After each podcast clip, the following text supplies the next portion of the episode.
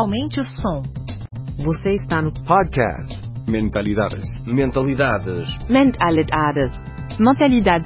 Mentalidades. Turbine sua mente com conteúdo de qualidade sobre inovação, Criatividade, empreendedorismo, negócios e educação. Ideias originais do professor Marcelo Pimenta. Acesse o blog mentalidades.com.br para mais textos, vídeos e outros episódios. Olá, ouvintes do podcast Mentalidade. Chegamos ao episódio 178 e eu trago uma convidada, Paula Costa, que vai falar para você quais são as habilidades do mundo Bunny. Confere aí. Cinco habilidades para o mundo Bunny. Você já ouviu falar do mundo Bunny? Esse termo que busca explicar o contexto que a gente vive na nossa sociedade hoje. O mundo Bunny, ele parte do mundo VUCA, um mundo volátil, incerto, complexo e ambíguo, para um mundo que é frágil, ansioso, não linear e incompreensível. Em inglês, Bunny, em português, Funny. E eu convidei a Paula Costa, minha colega professora da SPM, para uma aula especial para explicar as habilidades para você vencer nesse mundo bunny. E nesse vídeo a minha equipe editou de uma forma descomplicada quais são essas cinco habilidades. 1. Um, ser um resolvedor de problemas complexos. 2. Ter visão de gerenciamento bem resolvida. 3. Desenvolver o pensamento crítico. 4. Adotar o lifelong learning, essa paixão por aprender sem parar. Quinto e não menos importante, desenvolver esse lado humano que a gente precisa dentro da gente. E você vai ver aí que a Paula vai te mostrar em detalhes essas habilidades. Chegamos aqui às nossas cinco habilidades. Vamos começar com a primeira, troubleshooter abilities, né? Em uma tradução aí livre, é, é basicamente é, ser um resolvedor de problemas complexos. Né? A gente não tem muito como fugir. A gente está falando do mundo bunny, aonde cada vez mais a gente tem mudanças recorrentes, né, é, complexas e um imperativo muito forte por inovação. Ou seja, a gente vai ter problema cada vez maior para resolver. A gente vai precisar lidar com problemas maiores e quem não gosta de resolver problemas, gente, me desculpe, mas não vai, não vai aguentar. A gente precisa olhar para o mundo, acordar todos os dias pronto para resolver problemas. Tem duas, duas dicas aí que eu acho que são legais a gente se atentar.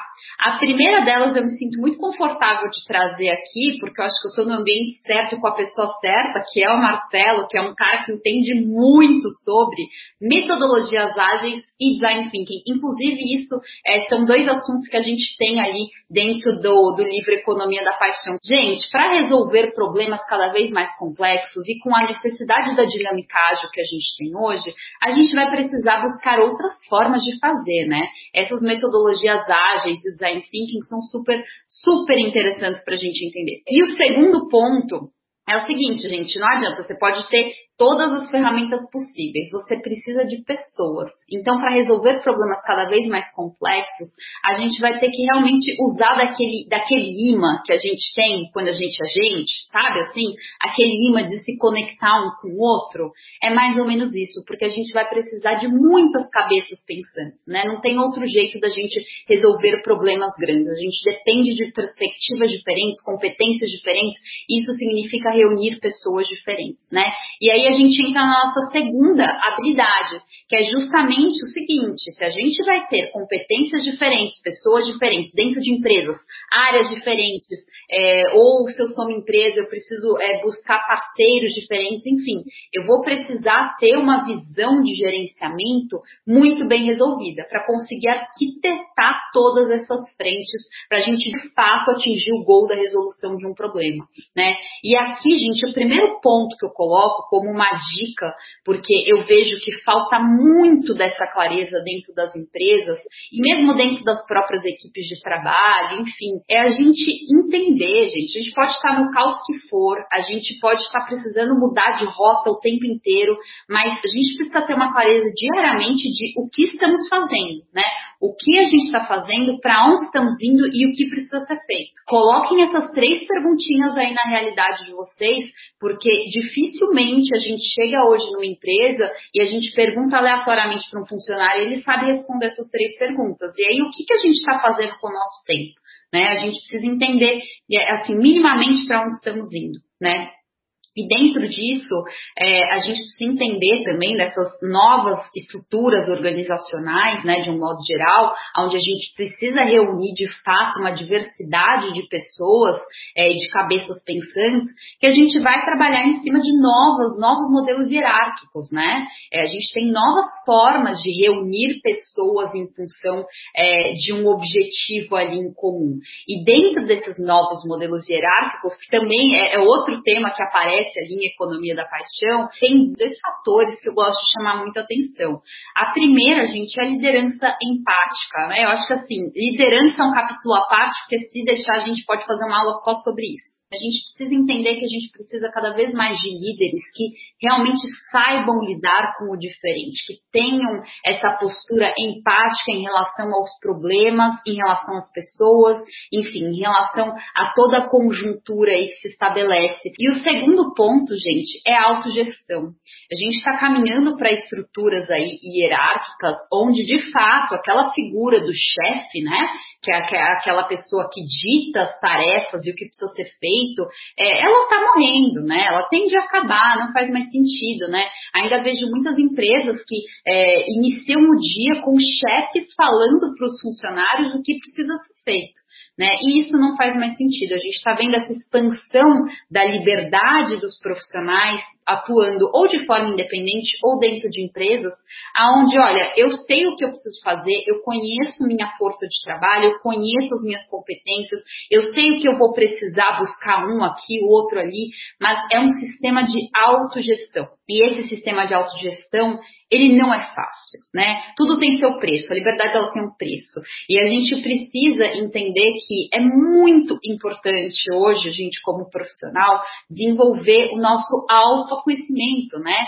Entender de fato como que a gente vai se gerir nesse sentido. É uma responsabilidade muito grande, não é tão simples é, como é colocado muitas vezes de uma forma muito liberal. Terceira habilidade aqui, gente, pensamento crítico. Eu acho que aqui a gente tem um ponto muito importante, justamente porque a gente está vivendo aí um mundo onde as informações chegam para a gente a todo instante, né? E se a gente não quiser enlouquecer, a gente precisa minimamente conseguir entender o que, que vale para a gente, o que, que não vale, né, o que, que faz sentido ou não. A gente precisa conseguir tomar decisões em cima do nosso olhar crítico para tudo que chega até nós porque as coisas elas vão continuar chegando em uma velocidade cada vez maior. Então esse, esse discernimento crítico ele é muito importante para a gente primeiro não enlouquecer e segundo tomar boas decisões. A gente não precisa ter resposta para tudo. Né? Tudo bem alguma coisa chegar aqui para gente é, e a gente não ter uma resposta pronta, a gente precisar questionar, precisar ir a fundo, pesquisar, entender, olhar por diferentes ângulos, né? A gente precisa exercitar mais as coisas que chegam até nós e não ter preguiça de, ah, deixa pra lá, porque isso aí deve ser fake news. Vamos entender, vamos investigar para ver se faz sentido ou não.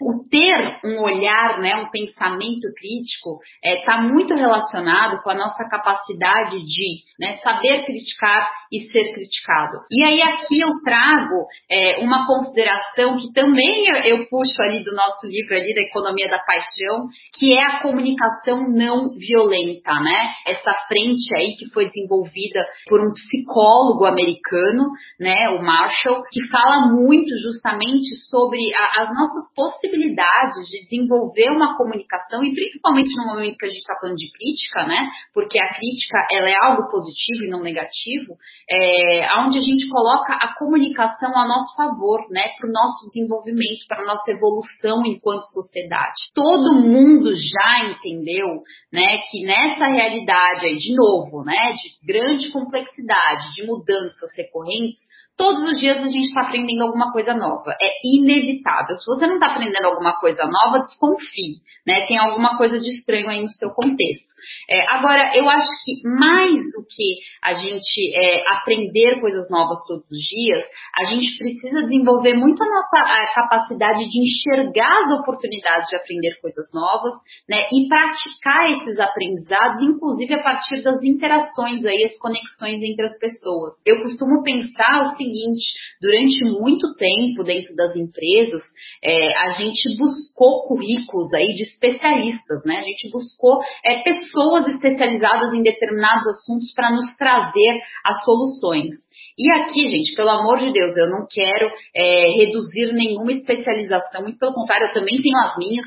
É, acho que a gente precisa valorizar cada vez mais justamente esse aprofundamento do conhecimento, mas a gente precisa ter um cuidado muito grande né, de não achar que o especialista ele vai ter todas as respostas ou ele vai saber de tudo. Então, em alguns momentos de contratação, a gente vai precisar exercitar uma sensibilidade, é uma característica nossa humana, para a gente identificar path se a gente está procurando aquele profissional que é, sabe de tudo ou aquele profissional que está disposto a buscar saber tudo. É um ponto também que eu coloco como muito importante dentro do lifelong learning é realmente a gente conseguir exercitar aí é, os nossos aprendizados, né? Principalmente nas relações com o outro. Então, é, aquele profissional que é o especialista que você está contratando, ele está disposto a compartilhar os aprendizados dele, né? Isso é tão importante. E aí eu trago aqui uma outra teoria para vocês, que é uma, uma teoria de um psiquiatra americano, não é só os americanos aqui hoje, tá, gente?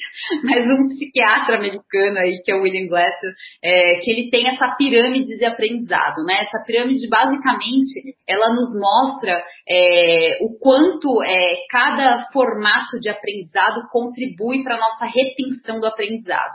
E observem aí na base o que, que a gente tem, né? É, a prática do aprendizado, o ensinar aquilo que a gente sabe, debater, né, o, o observar e, e, o escutar. Quanto mais a gente interage a partir do aprendizado, mais a gente retém esse conhecimento. Então, dentro das empresas, principalmente, é, mas aí também devo falar, dentro das casas, dos lares, né, onde a gente acho que conversa cada vez menos, a gente precisa muito conseguir exercitar é, esses diálogos aí em torno de aprendizados para a gente conseguir reter e evoluir de novo, né, enquanto sociedade. A gente precisa exercitar mais esses ambientes de troca, porque isso fomenta muito do nosso aprendizado, né, e não tem outro jeito. O mundo banho exige o aprendizado constante. A quinta competência, gente, talvez seja a mais complexa, a mais difícil e a mais importante, que é o simplesmente vamos ser humanos. A gente precisa conseguir é, desenvolver uma cultura mais humanizada e